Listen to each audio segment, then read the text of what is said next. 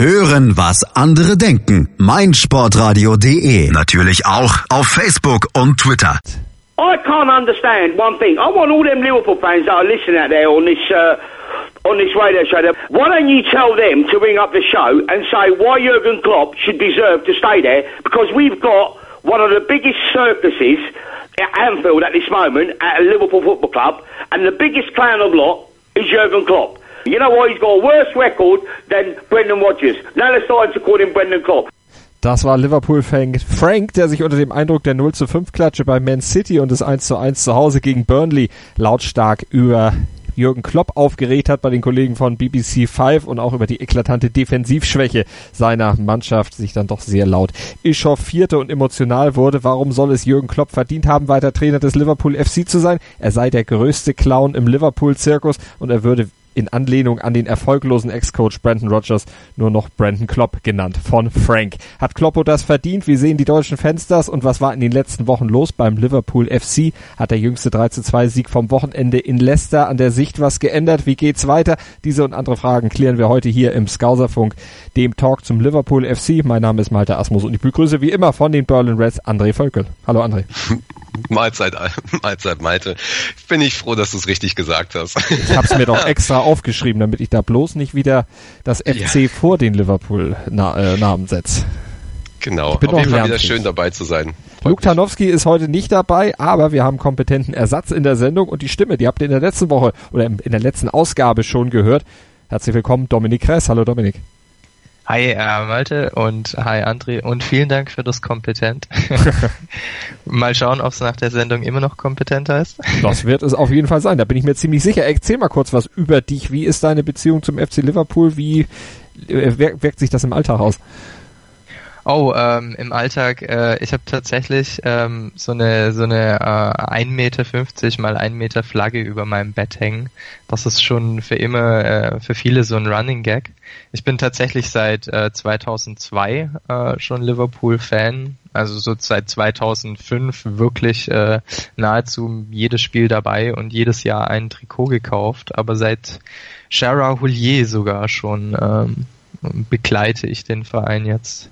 Also das ist dann doch schon ein bisschen länger und von daher wird die Kompetenz sicherlich dann auch gleich zu hören sein und dann starten wir auch gleich hier in die Diskussion im Skauserfunk. Nach einem kurzen Hinweis, wie ihr euer persönliches Hörerlebnis von meinsportradio.de noch deutlich steigern könnt und vor allen Dingen auch individualisieren könnt. Gleich geht's los hier beim Skauserfunk.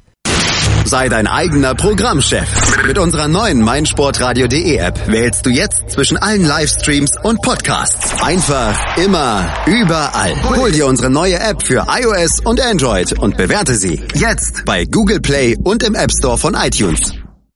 Ihr hört den Skauserfunk auf meinsportradio.de mit André Völkel von den Berlin Reds, Dominik Kress und mit mir, mit Malte Asmus. Und der englische Fan Frank, den wir eingangs unserer Sendung gehört haben, der ist mit seiner Sicht und seiner Kritik an Jürgen Klopp nicht ganz alleine. Auch deutsche Fans kritisieren die aktuelle Lage beim Liverpool FC und natürlich damit auch den Trainer Jürgen Klopp. Daran konnte auch der 3 zu 2 Sieg gegen Leicester jetzt am Wochenende nicht unbedingt was ändern. Ob meine beiden Gäste das auch so sehen, werden wir gleich klären. Vorher hören wir aber noch eine Sprachnachricht von Christo von den Hamburg Reds, also dem Berliner oder dem Pendant zum, zu den Berlin Reds, Hamburger Fanclub des FC Liverpool oder des Liverpool FC, André, jetzt bin ich doch reingefallen. Ja, ich habe schon zwei Kreuzzeug gemacht. Zwei? Eins? Na gut.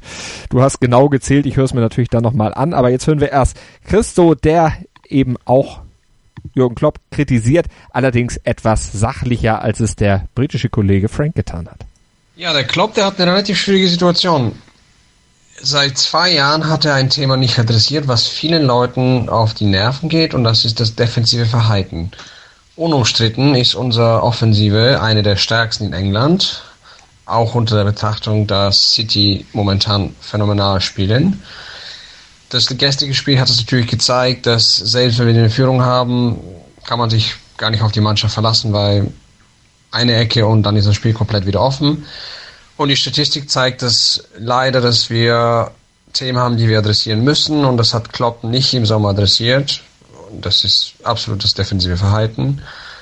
Wir kassieren jede fünfte Ecke eine Tor, ein Tor und wir schießen eins nach einer Ecke jede zwanzigste Ecke. Das spricht für sich selber. Ich glaube nicht, dass wir in diesem Jahr etwas Sinnvolles gewinnen werden. Top 4 wäre das Maximum aus heutiger Sicht. Man weiß es nicht, wie die Liga sich entwickelt. Ähm, ich glaube, dass er sich auf jeden Fall überlegen soll, wie er auch mit der Medien ein bisschen besser umgeht, weil dieses Wiederholen von ich vertraue meinen Spieler, was der Abwehr und Entwicklung, Spielentwicklung angeht, vom hinten nach vorne übers Mittelfeld, das ist, das funktioniert nicht immer. Es sind zu viele individuelle Fehler. Mignola ist gut.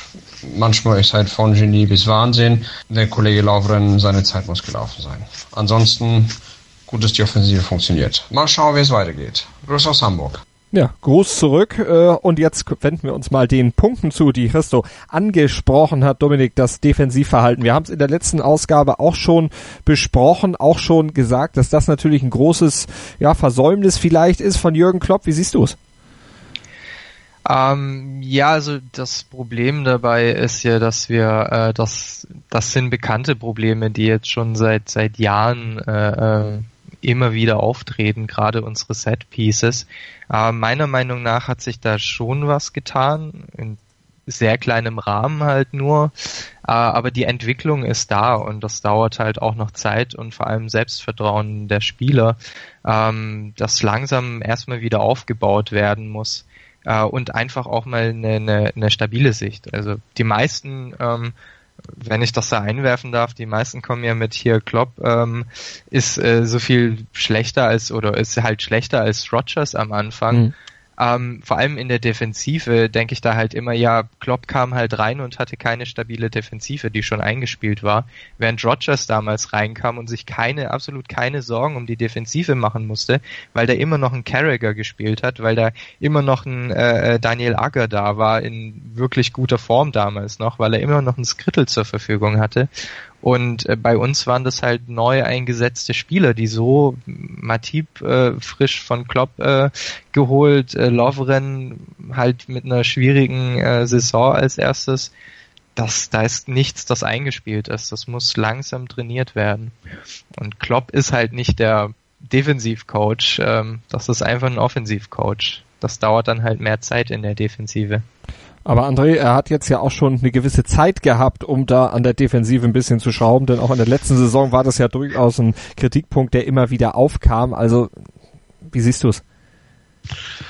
Ähm, ich ja, schwierig.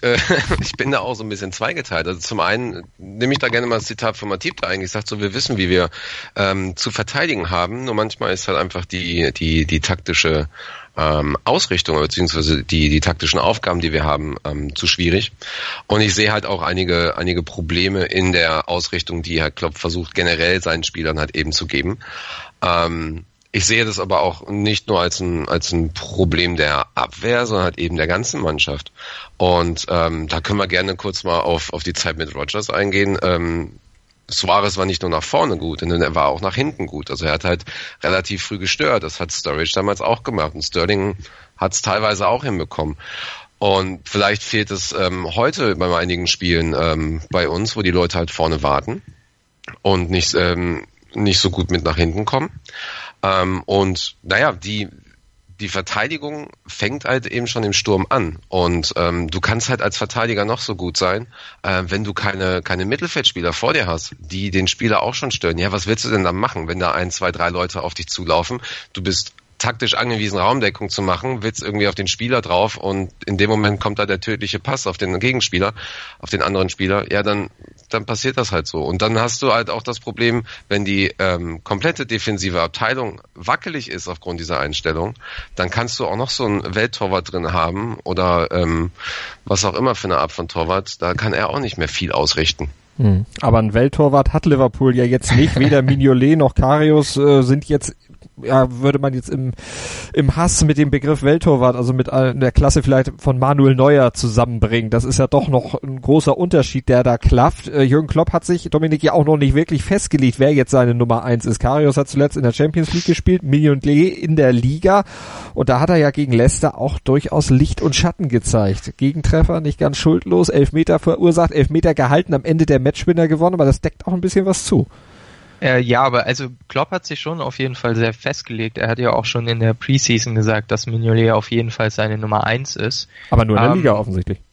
Ja, und er hat, er hat zwischendrin ihn halt pausiert. Ich meine, ja, kurz vor der Länderspielpause äh, einen ähm, Torhüter zu schonen, lag ganz sicher nicht daran, dass äh, Mignolet irgendwie kurz vorm Ausbrennen war, äh, sondern damit er einfach mal irgendwie ähm, mal, mal aus dem Druck sozusagen rauskommt. Karius hat sich da dann halt auch nicht mit Ruhm bekleckert.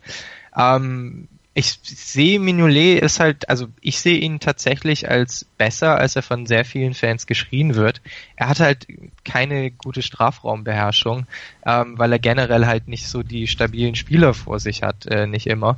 Und dann natürlich auch nicht die Ruhe ausstrahlt und äh, da mehr Stabilität reinbringt. Das ist dann so ein Todeskreisel, der sich nach oben geht, äh, zieht. Aber was Mignolet teilweise auf der Linie schon rausgeholt hat, ist äh, tatsächlich ähm, teilweise wirklich, wirklich sehr, sehr gut gewesen. Auch äh, den Elfmeter, er ist der, der absolute Elfmeterkiller. Also er ist jetzt gleichgezogen mit äh, hier den, den großen anderen Namen, mit Tschech und Co.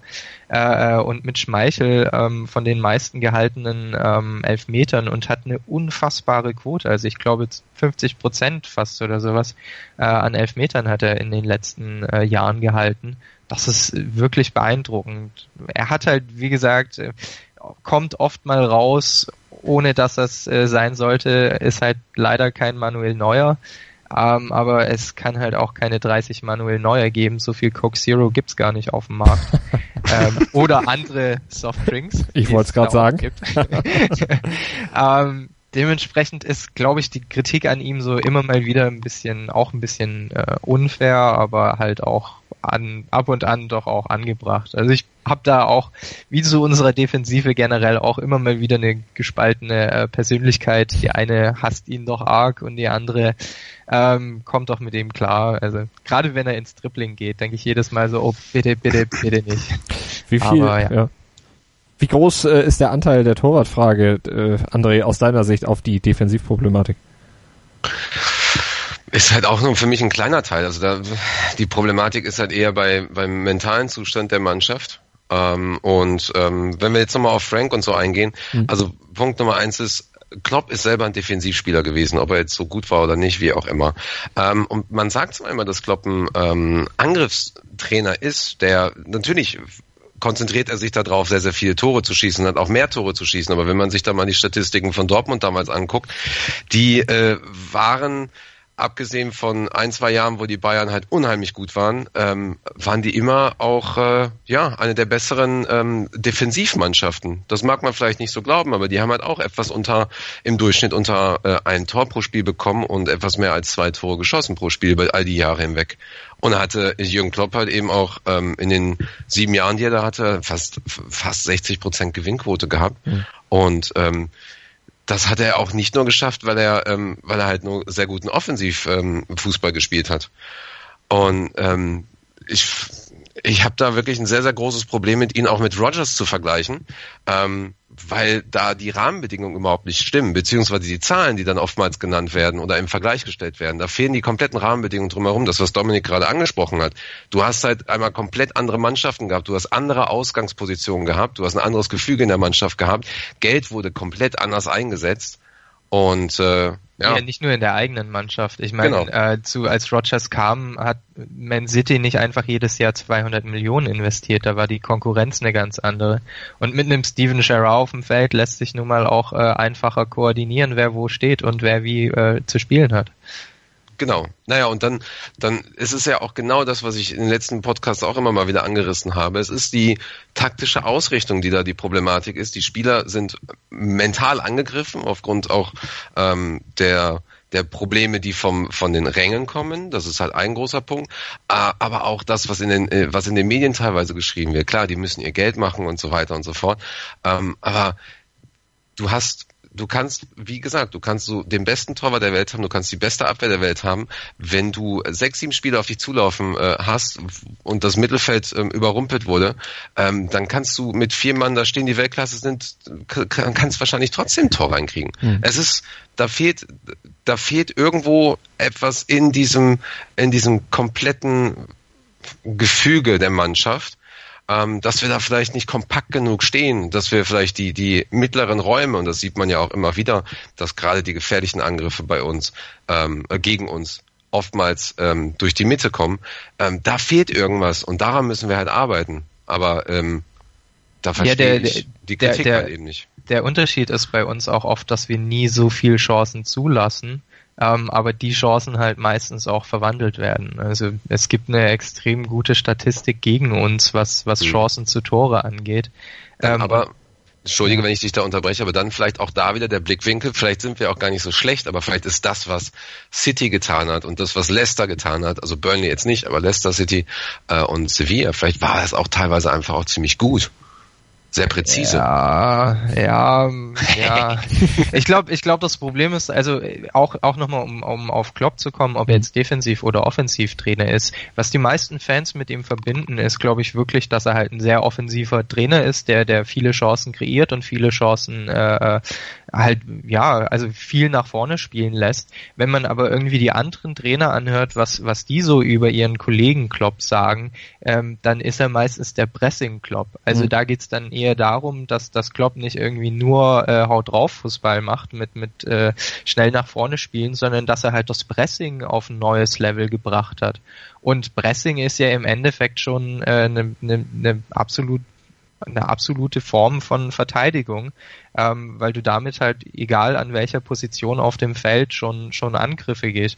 Und wenn wir uns unsere Tackles anschauen, da sind wir auch bei knapp 75 Prozent an gewonnenen Tackles und das äh, in allen Positionen auf dem Feld. Und das ist fantastisch in der Hinsicht. Also sind wir halt äh, defensiv äh, im Endeffekt nicht schlecht. Das Problem ist halt, dass wir dann irgendwie äh, äh, doppeln oder drippeln und dann Räume äh, in der in der Offensive zustellen, weil wir schon sehr früh stören. Und wenn wir dann irgendwie einen Fehler machen oder wenn dann halt irgendjemand durchkommt durch die Reihen, dann ist der Pass eben nach hinten relativ schnell äh, zwischen die Reihen relativ schnell gesetzt, weil sich immer selbst beim Verteidigen alle nach vorne orientieren, um eben ins Pressing zu kommen.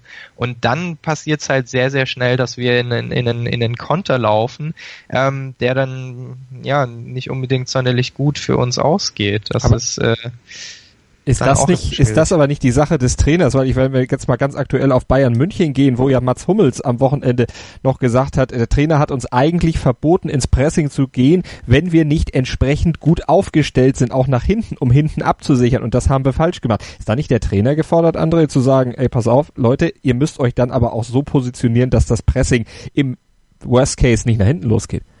Ja, natürlich. Das habe ich ja auch schon gesagt und das hat auch äh, Jürgen Klopp selber gesagt. Er ist daran schuld und es, es, es macht ihn, letztes Interview, es macht ihn krank, it makes me sick, dass er halt solche Tore dann halt eben auch mhm. bekommt. Und das ist dann im Endeffekt seine Aufgabe, das zu machen. Ähm, das heißt aber nicht, dass man ähm, also dass der Vergleich zu Rogers oder oder oder dieses lächerlich machen von, oder dieser Hashtag Club Out oder so, dass diese gerechtfertigt sind. Hm. Das auf gar keinen Fall. Außerdem, außerdem macht er ja schon was dagegen, weil Chan ja auch von Spiel zu Spiel immer defensiver spielt, immer sich genau. weiter zurückzieht. Er ist ja jetzt schon fast Libero teilweise. Das Problem ist halt einfach dasselbe, dass wir seit, äh, dass, wir, dass wir haben, seit Mascherano den Verein verlassen hat. Wir haben einfach nie, nie einen neuen Sechser gekauft. Wir, wir haben einfach den, den besten Sechser der Welt zur damaligen Zeit ziehen lassen und dann gesagt, ja, dann holen wir dafür zwei zentrale Mittelfeldspieler und die werden das dann schon ausgleichen. Und äh, deswegen haben wir eigentlich nie wirklich so einen defensiv orientierten Mittelfeldspieler gehabt. Deswegen habe ich ja auch äh, letzte, beim letzten Podcast gemeint, so ja, ähm, dass wir Cater geholt haben oder jetzt dann noch holen werden ähm, und schon gesichert haben, ist für uns so immens wichtig, weil es ist der Wille da, hinten abzusichern, aber halt teilweise einfach nicht die Qualität, nicht die Spielintelligenz, um die Räume dann so gut abzudecken, dass da einer alleine reicht, um, um äh, der Defensive da auszuhelfen. Also Keta für die nächste Saison dann von Rasenball Leipzig schon verpflichtet. Ist das aber vielleicht nicht einfach auch eine Saison zu spät, weil man äh, hat jetzt ziemlich viel Geld in einen Spieler investiert, der erst in der nächsten Saison kommt. Man weiß ja zwischendurch auch nicht, ob er sich vielleicht kurzfristig noch verletzt, dann vielleicht lange ausfällt und dann gar nicht helfen kann. André, vielleicht auch eine, eine Situation, wo man äh, dann vielleicht auch zu sehr risikoreich pokert? Ja, es war ja auch die Argumentation von Uli Hoeneß vor kurzem, ja. glaube ich. Das Interview hatte ich gelesen, oder den, was auch immer der gesagt hatte. Ähm, Klar, die Gefahr hast du immer. Die hast du aber auch, ähm, wenn der Spieler sich in der Vorsaison verletzt. Das hatten wir ja dann teilweise mit Grujic oder mit, äh, mit Ings, die relativ schnell am verletzt waren. Die Gefahr schauen, hast du immer. Schauen wir uns jetzt mal Barca an, haben die auch nicht so viel mehr Glück mit Dembele. Also Ja. Ja. das genau. ist nie wirklich ein Argument in der Hinsicht. Und der Markt war einfach zu durchgeknallt. Also entweder man hätte ihn nicht bekommen, man hätte ihn für 150 Millionen bekommen oder man bekommt ihn halt zu einem Preis, der einigermaßen gerechtfertigt ist und muss dann halt ein bisschen warten. Aber Genau. man hätte vielleicht, äh, Dominik, trotzdem in diesem Transferfenster schon in die Position vielleicht investieren sollen? Ja, aber es gab ja nicht so viel auf dem Markt. Ähm, also da gab es ja auch wieder diese, diese Überlegung hier, Klopp hat keinen Plan B und so weiter. Aber äh, tatsächlich wären mir jetzt auch nicht so viele Alternativen eingefallen, bei denen ich gesagt hätte, ja, dann kaufen wir lieber den jetzt, als ein halbes Jahr auf Cater zu warten, weil ich garantiere, dass Cater jetzt im Winter schon wechseln wird, Ja, dass wir da irgendwelche Deals am Start haben. Äh, Ja, aber es gab schon, es gab schon viele Spieler, die eine hohe Qualität hatten. Da haben ja auch immer viele Fans gesagt, Mensch, ihr könnt doch den und den holen, auch für die Abwehr und so weiter und so.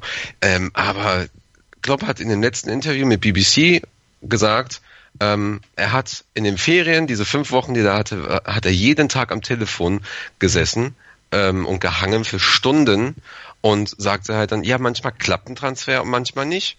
So, Also dann, dann ist es halt auch so. Also, äh, Entschuldige, jetzt habe ich dich da wieder abgebrochen, aber ähm, natürlich will er die Mannschaft auch verstärken. Ähm, aber er hat auch gesagt, so ja, ich will halt Spieler auch haben, die A zu mir passen, die B zu Liverpool passen und die C auch Bock haben, da hinzukommen. Und dann hat er vielleicht deswegen auch Kolasinac nicht geholt oder wer auch immer. Ähm, oder Hövedes oder so, weil es halt nicht passte. So, da, da stecken wir doch als Fans nicht drin. So, mich, ich frage mich halt einfach nur, warum wir ähm, so unglaublich ungeduldig sind und nicht einfach mal sagen können, ja okay, in Klopp we trust, das haben die doch alle selber angefangen äh, zu singen und zu schreiben und so weiter. Warum kann man das nicht einfach machen und sagen, okay, wir stellen uns jetzt als Fans hinter die Mannschaft, so wie sich das gehört, hören auf, die Spieler und den Trainer zu beleidigen und ähm, denken vielleicht mal drüber nach, bevor wir äh, unsere Meinung irgendwie rausposaunen in den sozialen Netzwerken und an den Telefonen ähm, von BBC und BT und was auch immer. Ähm, ja, ich, äh, das ist wirklich schwierig. Also ich, ich denke manchmal, mein Problem ist, dass ich, dass ich ja in einer Region aufgewachsen bin, äh, wo ich von sehr vielen VfB-Fans umgeben bin. Und äh, die sind ja berühmt berüchtigt dafür, dass sie im Endeffekt bei jeder Situation mal äh, schön äh, gegen ihr Team auch gehen können. Da ist es halt dann eher so eine Sache, ein Team muss sich auch irgendwie verdienen, dass man blind hinter ihm steht. Und ähm, manchmal hat man als Fan halt irgendwie die Hoffnung, wenn man laut genug schreit, dass man dann doch ähm, gehört wird.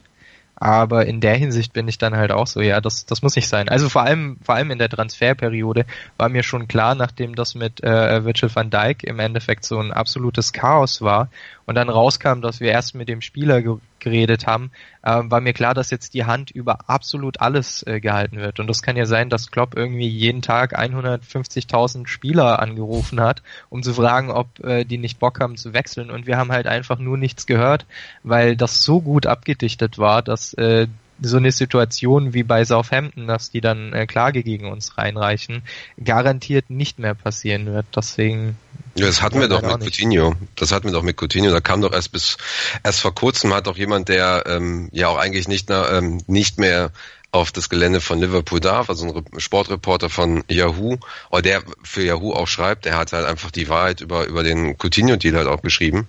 Ähm, da, da ist nichts durchgesickert. Und all die Journalisten, die mit Liverpool verbandet sind und da ihre Kontakte haben und so weiter, die haben sich auch an diese Themen nicht getraut und haben auch gesagt, okay, ähm, wir setzen hier gerade unsere Reputation aufs Spiel. Ähm, nicht nur Bezug auf Coutinho, Van Dijk oder so, sondern auch auf die ganzen anderen Transfers. Und ich- dann äh, musstest du als Fan dir halt einfach irgendwie ja, selber ausdenken, was da passiert. Und so schlimm ist die Transferperiode für uns definitiv nicht gewesen. Also wenn ich mir da manche Transfers anschaue mit mit äh, äh, Koczynski oder wie er noch hieß und Andy Carroll und Co. oder Balotelli. Ich war damals in, in Spanien äh, für fünf Wochen, als wir Balotelli für, äh, äh, unterschrieben hatten und habe dann halt immer von Tag zu Tag, wir waren da wandern und musste dann halt einen Kiosk finden, an dem es eine Zeitschrift mit lesbaren Informationen über ein LFC gab und habe dann irgendwie aus dem Nichts gesehen, dass wir Balotelli verzeichnet äh, unterschrieben hatten und war dann tagelang nur, äh, wie wie ist das passiert und wieso und nicht zu glauben. Also da gab es schon wesentlich schlimmere Transferperioden als die jetzt. Dann lasst uns gleich nochmal über dieses Transferfenster sprechen und auch über den September, der ja doch ein paar ziemlich heftige Ergebnisse hervorgebracht hat. Gleich hier beim Skauserfunk auf meinsportradio.de. Das meinsportradio.de Bundesliga-Tippspiel. Tippe die Spiele der Fußball-Bundesliga und gewinne. Nach Saisonende winkt ein Jahresabo von Elf Freunde oder No Sports. Und jeden Spieltag hast du die Chance auf das aktuelle Heft von Elf Freunde und No Sports plus ein Überraschungsgoodie. Das Bundesliga-Tippspiel auf meinsportradio.de. Mach jetzt mit. Alle Infos und Teilnahmebedingungen findest du auf meinsportradio.de slash Tippspiel. Die Formel 1 auf meinsportradio.de wird dir präsentiert von motorsporttotal.com und Formel1.de.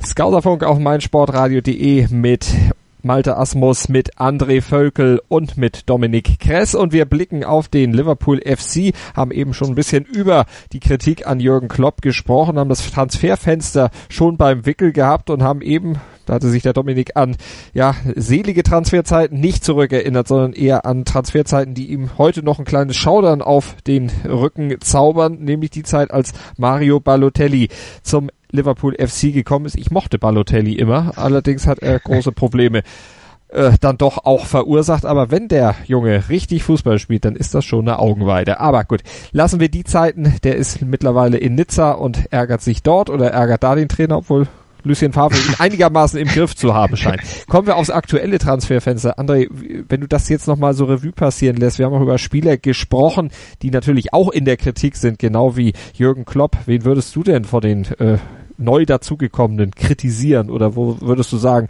da ist auch noch ein bisschen Luft nach oben? Gar keinen, ehrlich gesagt. Also ich bin positiv überrascht von Salah, der findet sich auch irgendwie genauso gut in das Team wie Manet, hat unglaublich geniale Statistiken, also es wird immer besser. Ähm, Kann aber auch an seinem Torabschluss arbeiten. ja, das, das sowieso, aber ja, ne, ähm, Vielleicht, äh, vielleicht muss man nicht so hart schießen in Italien, ich weiß es nicht. Aber äh, ja, fand ich total deplatziert, dass die Leute auf Oxlade Chamberlain irgendwie äh, sich so eingeschossen haben. Wieder so, Mann, der hat ein Spiel irgendwie ein paar Minütchen gespielt, ähm, ist total aufgeregt, äh, Mannschaft liegt hinten und verschießt ein paar Bälle. Klar, Profi sollte nicht passieren. Aber auch da, äh, ich bin naja, da, Profi, er, ist, er war vorher Arsenal-Spieler. Also. Alter. da kannst du nicht erwarten, oder was meinst du damit? ja, ja, ich, ähm, äh, Arsenal ist halt tatsächlich so einer der Vereine, denen ich bisschen die Professionalität äh, aberkenne.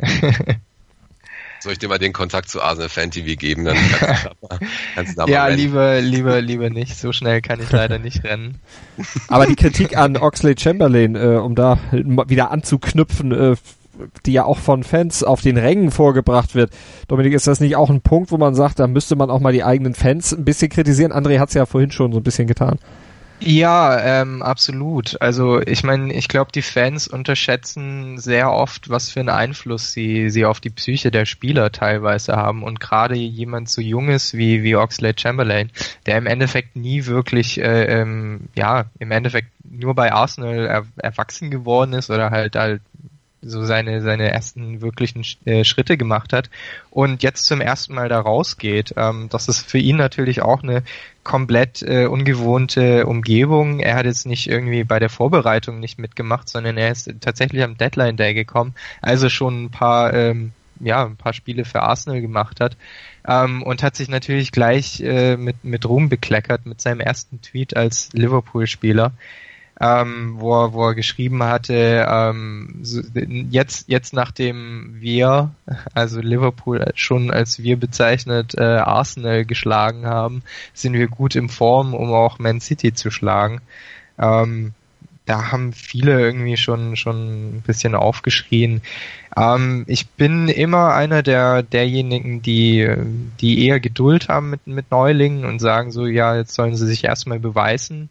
Äh, Chamberlain hat es dann noch ein bisschen schwieriger, weil er Engländer ist und ich bin der absoluten Überzeugung, dass äh, man zwar immer nur sagt, hier die, die ähm, Nicht-Engländer bräuchten Eingewöhnungszeit, wenn sie nach England kommen, aber ich finde vor allem die Engländer haben es da auch schwierig, weil die in einer ganz anderen öffentlichen Drucksituation da stehen. Und vor allem jemand wie, wie Chamberlain, der halt bisher immer als ewiges Talent äh, äh, verrufen wurde und sich jetzt tatsächlich mal wirklich beweisen muss. Das ist schwieriger Einstand gewesen und das hilft jetzt nicht unbedingt, dass Leute wie ich äh, über ihn und seine Arsenal-Vergangenheit herziehen.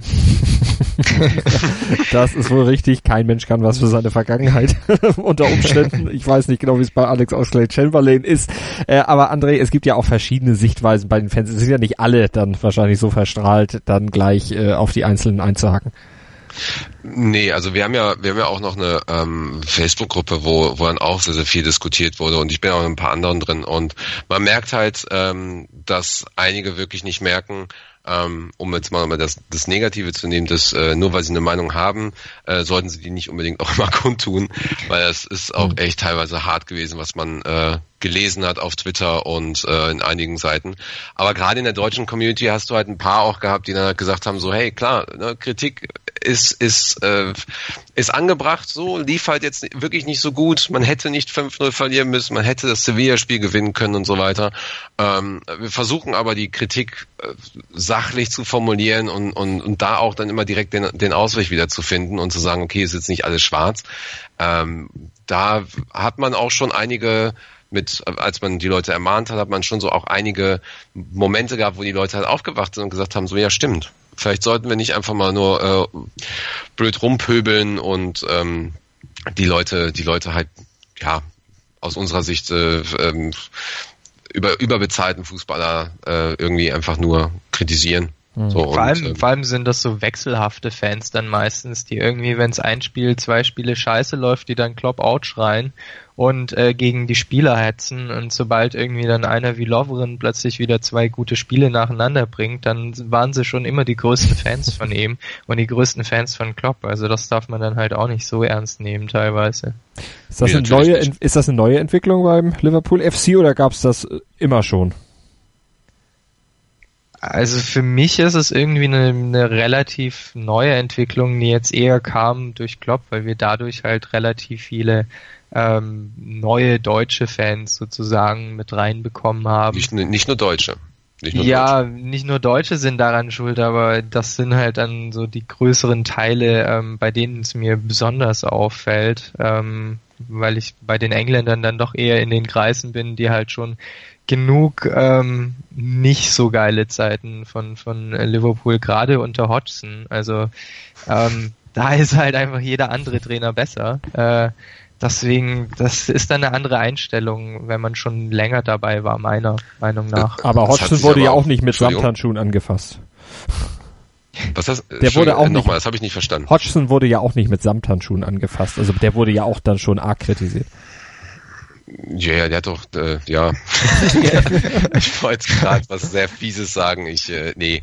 Äh, ja, das ist aber, glaube ich, mit, mit einigen Trainern gewesen mhm. nach, nach den ähm, Erfolg, äh, erfolgreicheren Zeiten. Ähm, und naja, man merkt halt auch, dass, dass die Fans gelegentlich ungeduldig sind.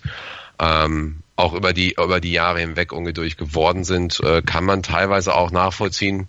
Dann, ähm, ja, die ja, wie soll ich das sagen? Ich glaube, dass, dass äh, auch der Club seinen Status auch in, in, in den sozialen Netzen und, und, und in der Presse sehr, sehr verstärkt hat.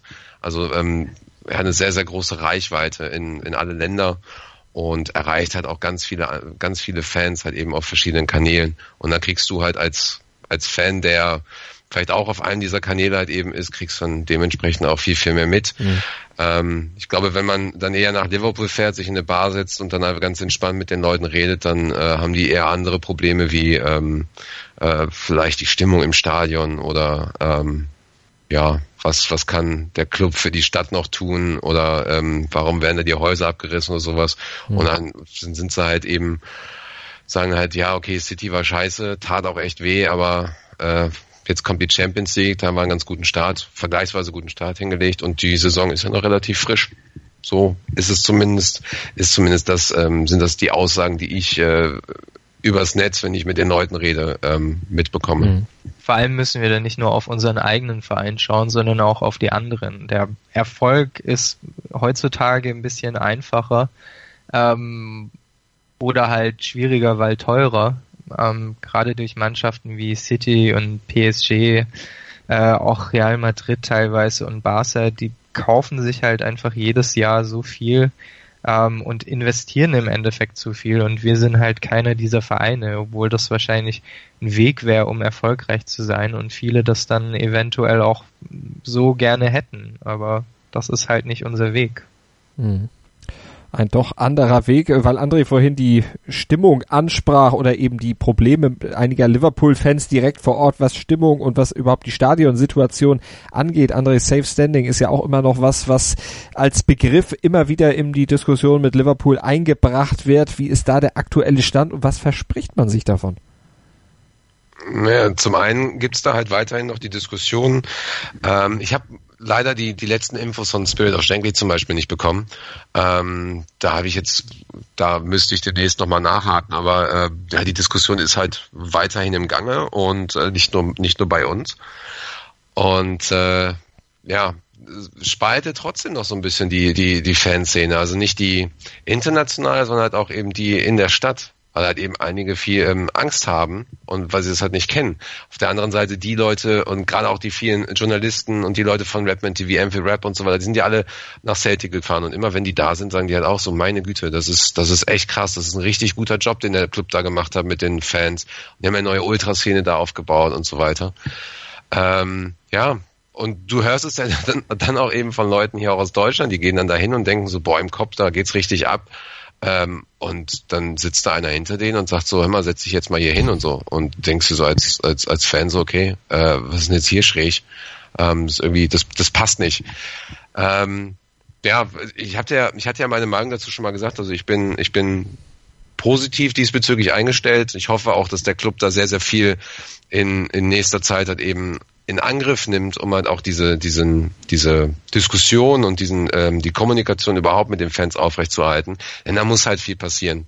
Mhm. Da, da muss ähm, nicht nur in der Fankurve halt eben viel passieren. Da muss auch nach außen hin auch eben diese, dieses Thema mit den Groundhoppers und diesen ganzen Touristenpaketen, Hospitality, da muss viel passieren und ähm, äh, man arbeitet ja auch immer noch an dem Konzept, die ähm, das Amphitheater Road End, also die gegen das, das äh, gegenüber vom Kopf quasi die äh, äh, weiß jetzt gerade nicht, welche Himmelsrichtung es ist, aber egal, die zum Parking mhm. geht, ähm, auszubauen, ähm, um halt einfach auch noch mehr Leute mit reinzubringen.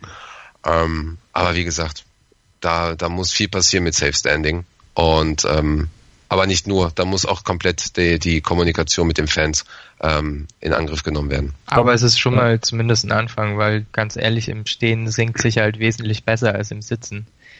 Das ist einfach bekannt. Und äh, es würde wahrscheinlich auch die Ticketpreise runterschrauben, damit man sich da ein bisschen mehr, ähm, ja, damit sich eben wieder so die wirklichen, die wirklichen äh, leidenschaftlichen Arbeiter in, in Liverpool öfters mal wieder ein Spiel leisten können. Ist das was, was der Club auch will? Hm, da fragst du die Falschen. ähm, ja, da muss man den Club fragen. Aber ich denke, ich denke schon, weil ähm, hier als diese Diskussion aufkam mit den mit dem Reduzieren der Ticketpreise wieder oder als halt die Ticketpreise hochgesetzt wurden, ob das jetzt war das letztes Jahr oder vor zwei Jahren? Ähm, vor zwei Jahren und letztes Jahr gab es die ähm, die die ähm, die Tickets nur ähm, für Leute aus Liverpool die Bevorzugung, die gab es. Ja, ja, aber es, also es ging, es ging ja im Endeffekt äh, vor zwei Jahren dann darum, dass die Ticketpreise generell in den anderen Stadien auch erhöht werden sollten. Und äh, da hat sich dann auch FSG schon mit mit Henry hat er klar äh, und deutlich getweetet, dass ähm, ist ja jetzt sehr viel wert so ein Tweet, ähm, dass äh, Preise bei Liverpool stabil bleiben und eben nicht nach oben gehen. Mhm. Also da wird man wahrscheinlich schon ähm, sich ja auch einigermaßen den Fans entgegentreten. Ja, warten wir es doch mal ab, was da kommt, wie sich das Ganze entwickelt und schauen wir gleich nochmal hier beim Skauserfunk auf mein Sportradio.de. Ja, zur Jugend, was macht die U23, macht, was macht die U18, was macht die U19? Der Kollege André, der wird da einen kleinen Newsblock dann noch äh, vermelden und wir schauen auf die Tops und Flops nach zehn absolvierten Pflichtspielen in dieser noch recht jungen Saison hier im Skauserfunk, dem Talk zum Liverpool FC auf meinsportradio.de.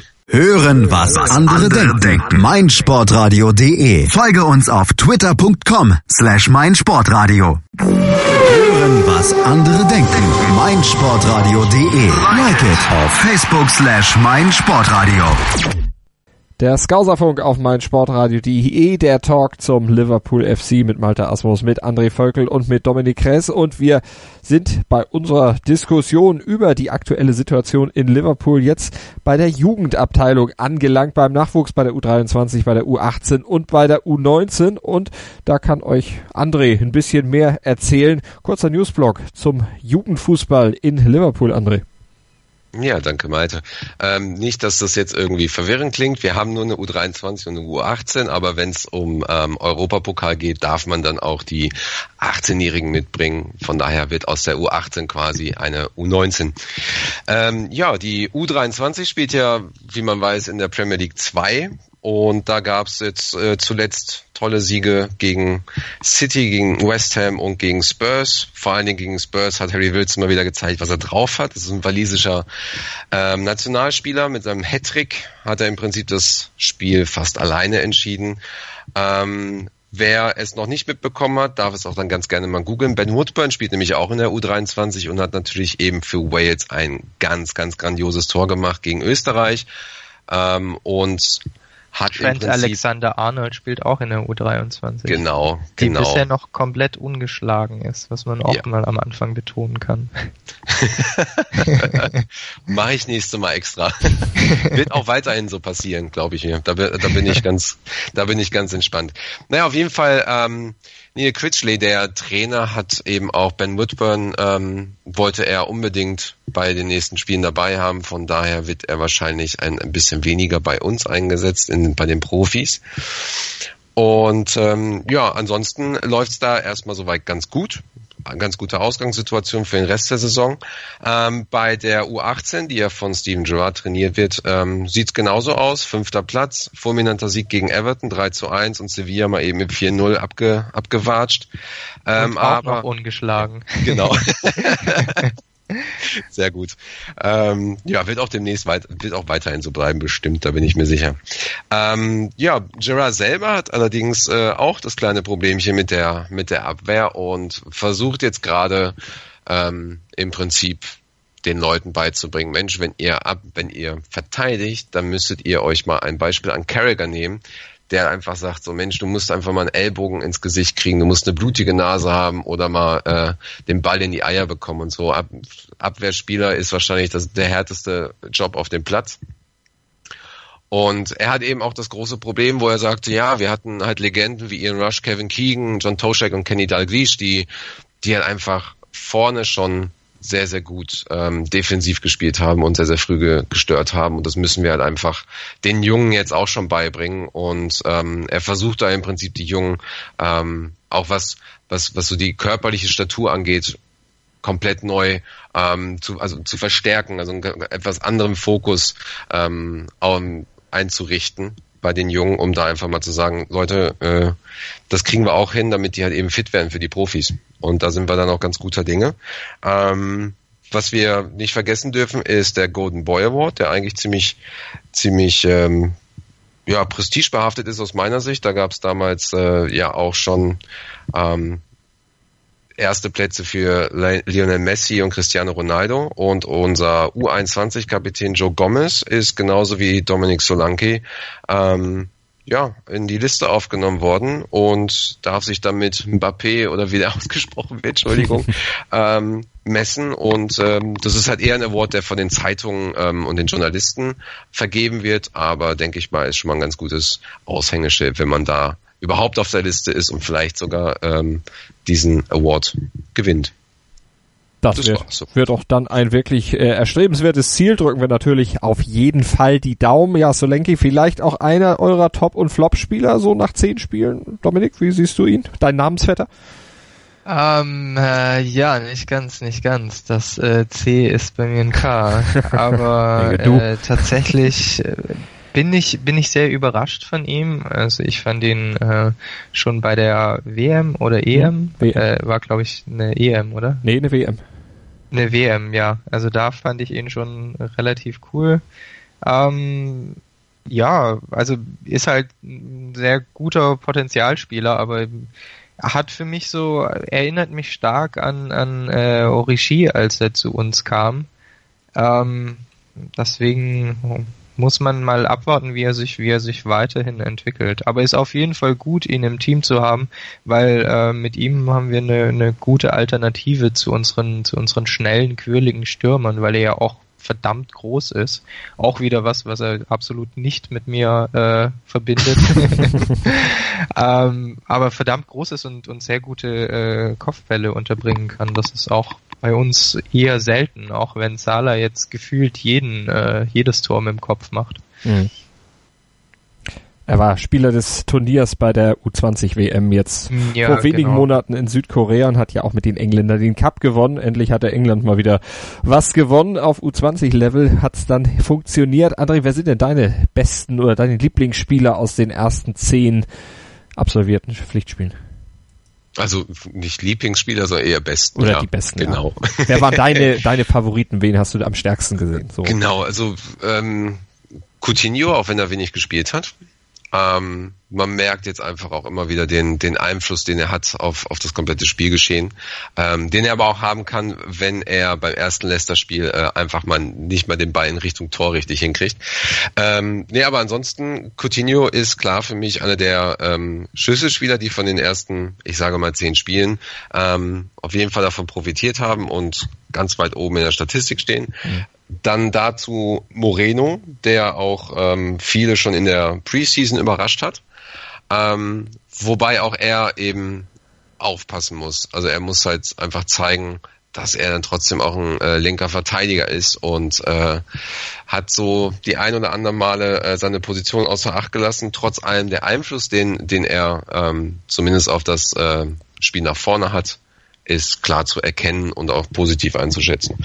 Ansonsten habe ich noch ähm, Gomez, der davon profitiert, dass ähm, natürlich auch Klein jetzt länger ähm, abstinent ist aufgrund seiner Verletzung. Ähm, er aber auch zeigt, ähm, dass er, dass er komplett für den, für den Club kämpft in der Abwehr, ist auch da vielseitig einsetzbar, nicht nur rechts, sondern halt auch rein theoretisch in der Mitte als zentraler Verteidiger. Und ähm, letztes Spiel für mich dann auch wieder gezeigt, äh, dass Storage sehr, sehr gefährlich ist. Mhm. Und ja, das sind so ähm, die vier Spieler, die die mich überrascht haben. Nach letztem Spiel eigentlich mit Leicester war es eigentlich auch Henderson, der hoffentlich jetzt aus seinem aus seinem ganzen ähm, ja ja aus seiner Phase rauskommt und äh, ja der muss der ist einfach der hat einfach gezeigt wie es wie ein Captain spielen muss und ähm, ja, man merkt dann halt eben auch, wenn er einen schlechten Tag hat, dann klappt es halt auch bei uns im ganzen Team meistens nicht so gut. Mhm. Und äh, von daher war ich sehr glücklich, dass er da ein bisschen was zeigen konnte. Dominik, wir hatten ja eigentlich gesagt, äh, Kritik ist gut, aber man sollte auch ein bisschen vorsichtig sein. Trotzdem nach diesen zehn Spielen jemanden, wo du sagst, puh, geht gar nicht. äh, Moreno, Moreno immer. nee, ja, ähm, da widersprecht ihr euch diametral.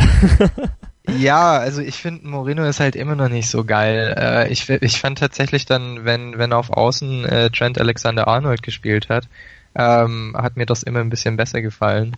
Ähm, auch weil Alexander Arnold auf dem Platz, der schießt halt so unfassbar gute Set-Pieces. Das ist mhm. äh, teilweise wirklich äh, überragend.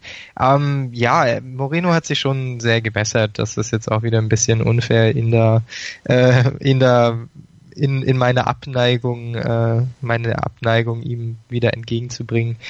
Ähm, er hat sich schon auf jeden Fall wieder gebessert. Äh, er strengt sich an. Das ist schon mal sehr viel wert.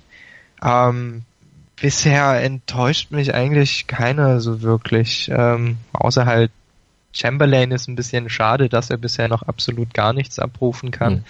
Aber wie gesagt, das sind halt auch die Umstände, dass er halt tatsächlich sehr, sehr frisch ins Team äh, reinkam.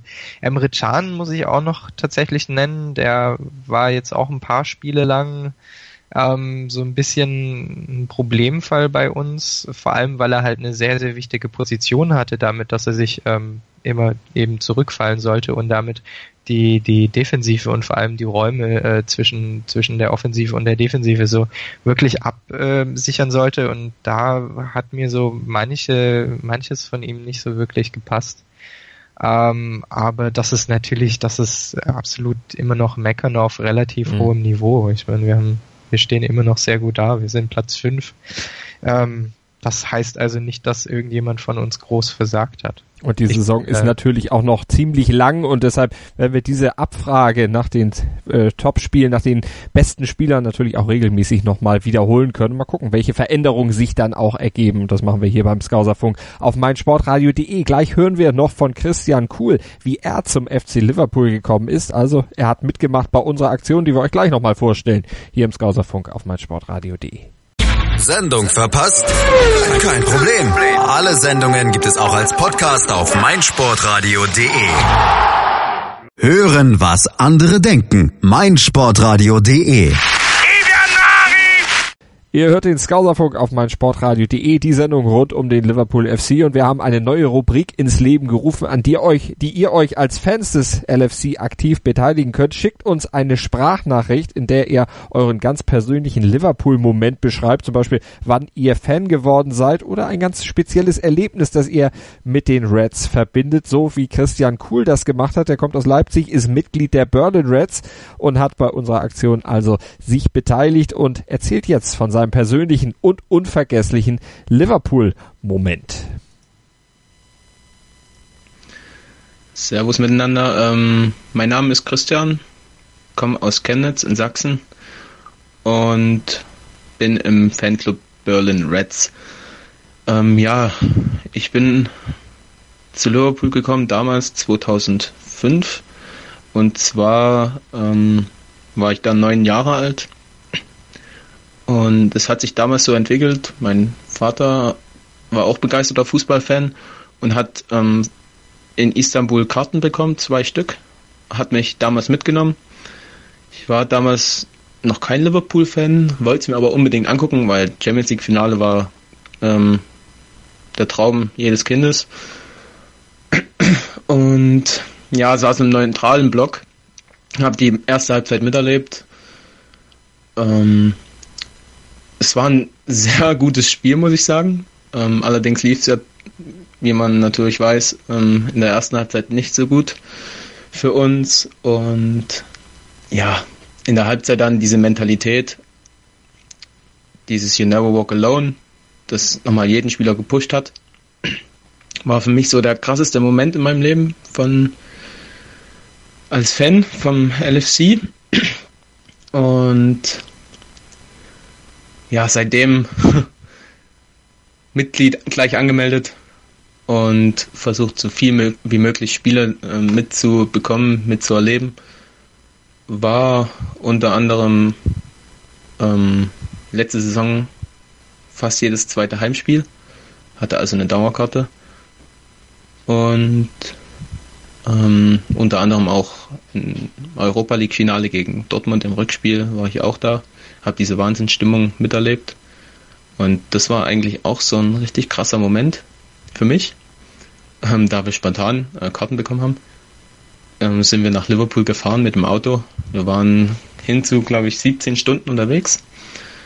Und ja, dadurch, dass alles so kurzfristig war und ich mit einem Kumpel da war, haben wir uns halt gesagt, ja, zack, fahren wir mit dem Auto hin und hatten natürlich keine Schlafmöglichkeit, weil es so kurzfristig war. Und haben uns gesagt, schlafen am Auto, komm, erlebenswert. Und es hat sich auf jeden Fall gelohnt. Wir sind dann nach dem Spiel in etliche Bars gegangen, mit, haben mit den Roten getrunken und gefeiert. Es war Wahnsinn und ja, das waren so meine krassesten Momente, die ich auch nie wieder vergessen werde. Und seitdem bin ich Liverpool-Fan aus ganzem Herzen und habe auch versucht, dann irgendwann in Deutschland Anschluss zu finden. Und da kamen natürlich die Berlin Reds ganz gelegen, haben uns damals kennengelernt in Berlin, als wir das Jubiläumsspiel hatten bei der Hertha. Und ja, da haben wir uns halt unterhalten, haben Nummern ausgetauscht und ein paar Wochen später ist es dann alles so entstanden. Wir haben Kontakt aufgenommen und ja, seitdem versuche ich dann natürlich auch ein bisschen, ja, teilzuhaben in Deutschland, auf Fuß zu fassen und versuchen, irgendwas mit aufzubauen, obwohl es halt schwer ist, dann aus Sachsen nach Berlin. Aber ja, ich hoffe, dass sich das alles so weiter positiv entwickelt und die Fangemeinde in Deutschland natürlich weiter wächst, um anderen auch mal die Möglichkeit zu geben, solche unvergesslichen Momente ähm, zu bescheren. Und ja, bis dahin. Tschüss. Vielen Dank an Christian Kuhl und wenn auch ihr einen ganz speziellen Liverpool-Moment habt und von dem gerne erzählen möchtet und bei uns hier in der Sendung das tun wollt, dann schreibt uns entweder mit dem Betreff Liverpool-Moment an die info at meinsportradio.de. André, oder du hast bestimmt auch noch eine E-Mail-Adresse, an die wir uns wenden oder an die die Fans sich wenden können. Hm, ja, das geht natürlich über die ähm, info at äh, Du kannst ähm, ähm, die ganzen Facebook-Seiten, also Skauserfunk oder ähm, Berlin Reds die Seiten mache ich noch. Man kann es aber auch an das ist Enfield schreiben. Der Lukas, der reicht das dann auch ganz gerne an mich weiter. Ähm, ja, genau, da gibt es genügend Möglichkeiten. Also, aufgenommen und mitgemacht, dann hören wir vielleicht nächstes Mal euren ganz persönlichen Liverpool-Moment hier in der Sendung. Und André Völkel, Dominik Kress und ich, wir werfen gleich noch einen kurzen Blick hier im Skauserfunk auf die anstehenden Aufgaben des LFC. In der Champions League geht es ja zu Spartak Moskau und in der Liga, da wartet Newcastle United. Und da kommt es dann auch zu einem Wiedersehen mit einem sehr guten alten Bekannten mit Champions League Siegercoach Rafa Benitez. Dazu gleich mehr hier im Skauserfunk auf meinsportradio.de.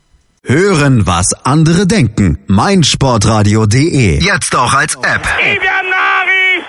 Zurück beim Skauserfunk hier auf meinsportradio.de. Gerade haben wir die Liverpool-Geschichte, die persönliche Liverpool-Geschichte von Christian Kuhl gehört und das hat unseren Kollegen André dann doch ein bisschen bewegt, André. Ich habe immer noch Gänsehaut, ja. ich habe die ja heute schon mal gehört und ähm, wundervoll, total schön. Finde ich auch sehr, sehr wertvoll für die, für andere Zuhörer. Mhm. Einfach, das sind, das sind Momente, die man, ähm, ja, die, die, die definieren dein Leben. Das ist was ganz, ganz Besonderes. Und ich bin auch sehr, sehr froh, Christian kennengelernt zu haben, ähm, weil da sehr, sehr viel Erfahrung auch hintersteckt und auch ein, ein toller Spirit als Fan. Mhm. Oh.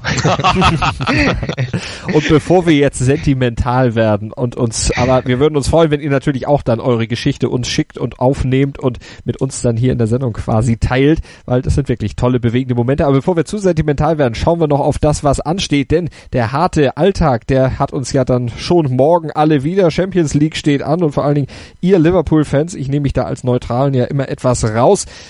Ihr habt äh, eine Reise vor euch zu Spartak Moskau. Dominik, was erwartet denn Liverpool da? Spartak in der äh, eigenen Liga jetzt mit 2 zu 2 gegen Anshi Maschatschkala zuletzt gespielt, im Niemandsland der Tabelle irgendwo verhaftet.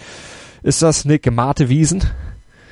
Ähm, das definitiv nicht, weil äh, Moskau ist immer sehr, sehr unbequem zu spielen. Es ist immer arschkalt und ähm, auf Kunstrasen spielt sich halt auch nicht so schön.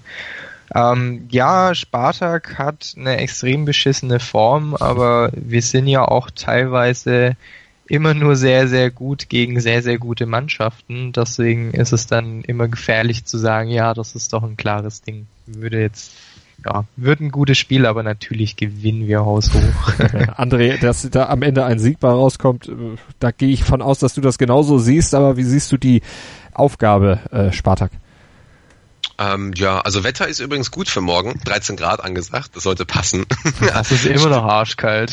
ja, stimme, ähm, stimme Dominik zu, das wird sehr, sehr ungemütlich morgen und das sollte man auch nicht unterschätzen, auch wenn, ähm, ich weiß gar nicht, wie hieß der, Proms oder Promise? Egal, dieser eine Spieler, der, einer dieser Schlüsselspieler von Spartak, ist wohl jetzt morgen nicht dabei, von daher haben wir dann leichten Vorteil.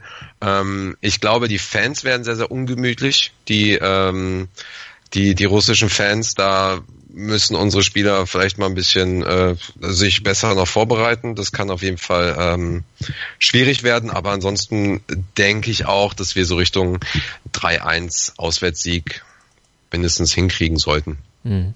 Also ja dann doch eine ja, positive Erfahrung, die ihr dann hoffentlich mitnehmt aus Moskau. Die braucht ihr dann aber auch für den Auftritt in der Premier League gegen, gegen Newcastle United. Die sitzen ja momentan auch nicht so weit in der Tabelle hinter Liverpool. Ich glaube, zwei Punkte sind das, die da gerade zwischen den beiden liegen. Aber nach sechs Spieltagen kann man natürlich auch noch nicht viel erwarten. Aber dieses Wiedersehen mit Rafa Benitez, Dominik, wie viel ist das äh, oder wie viel macht das bei einem Liverpool-Fan aus? Wie wichtig wird das immer noch gesehen? Das ist ja doch schon ein Augenblick her, dass äh, Benitez nicht mehr Trainer ist. Ja, ähm, ja, ähm, aber er ist tatsächlich noch relativ nah an der Stadt. Also man, man sieht ihn auch immer noch bei, bei den Gedenkfeiern für die äh, 69 und so weiter. Ähm, er ist tatsächlich noch, noch ähm, mit einem Bein immer noch in der Stadt mit dabei und, und gehört einfach zur Familie dazu. Ähm, für mich ist das genauso, ist Benitez genauso wie Alonso ähm, zum Beispiel oder wie eben Gerard die können nie wirklich ganz aus dem Verein raus. Und ich mag die Toffees an sich auch. Also ich freue mich, dass sie mhm. wieder zurück sind äh, in der Premier League. Ähm, nichtsdestotrotz werden sie halt gegen uns ähm, keine Chance.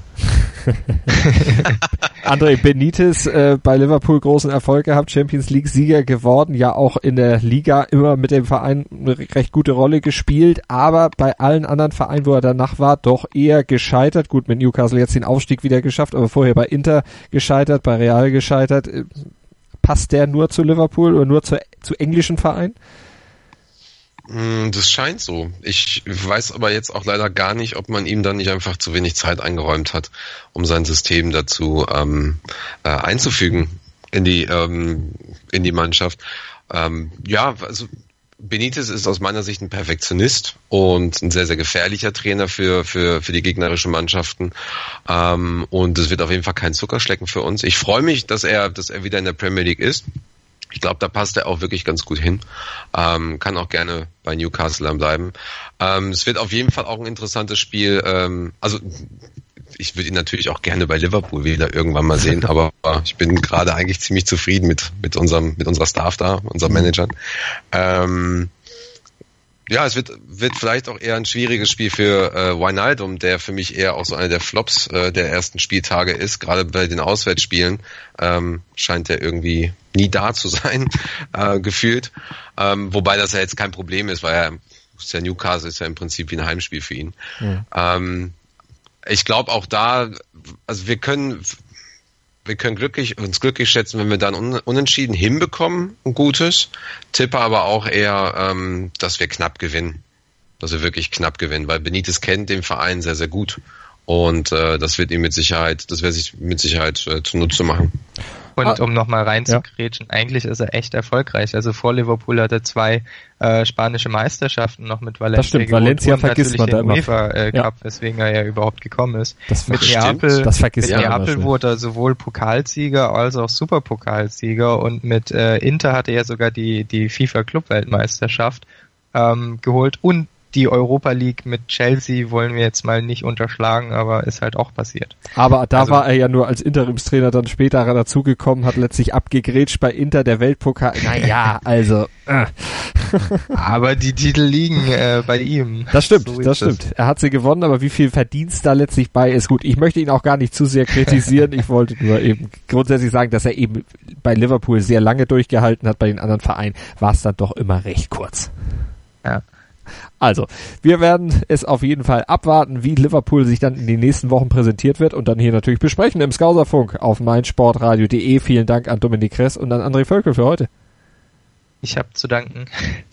Ja, ich danke auch. Und wir müssen ja zweimal Tschüss sagen jetzt, Malte. Ne? Stimmt. Wir sagen nochmal Tschüss, weil letztes Mal haben wir es nicht gemacht. Da habe ich mich durchgesetzt und gesagt, wir brauchen uns nicht verabschieden. Das steht für sich. Aber ihr wollt es gerne hören, also sagen wir es nochmal. Vielen Dank für euer Interesse. Tschüss und bis zum nächsten Mal. Tschüss. Ciao. Hallo, hier ist Benny Hövedes und ich höre meinsportradio.de.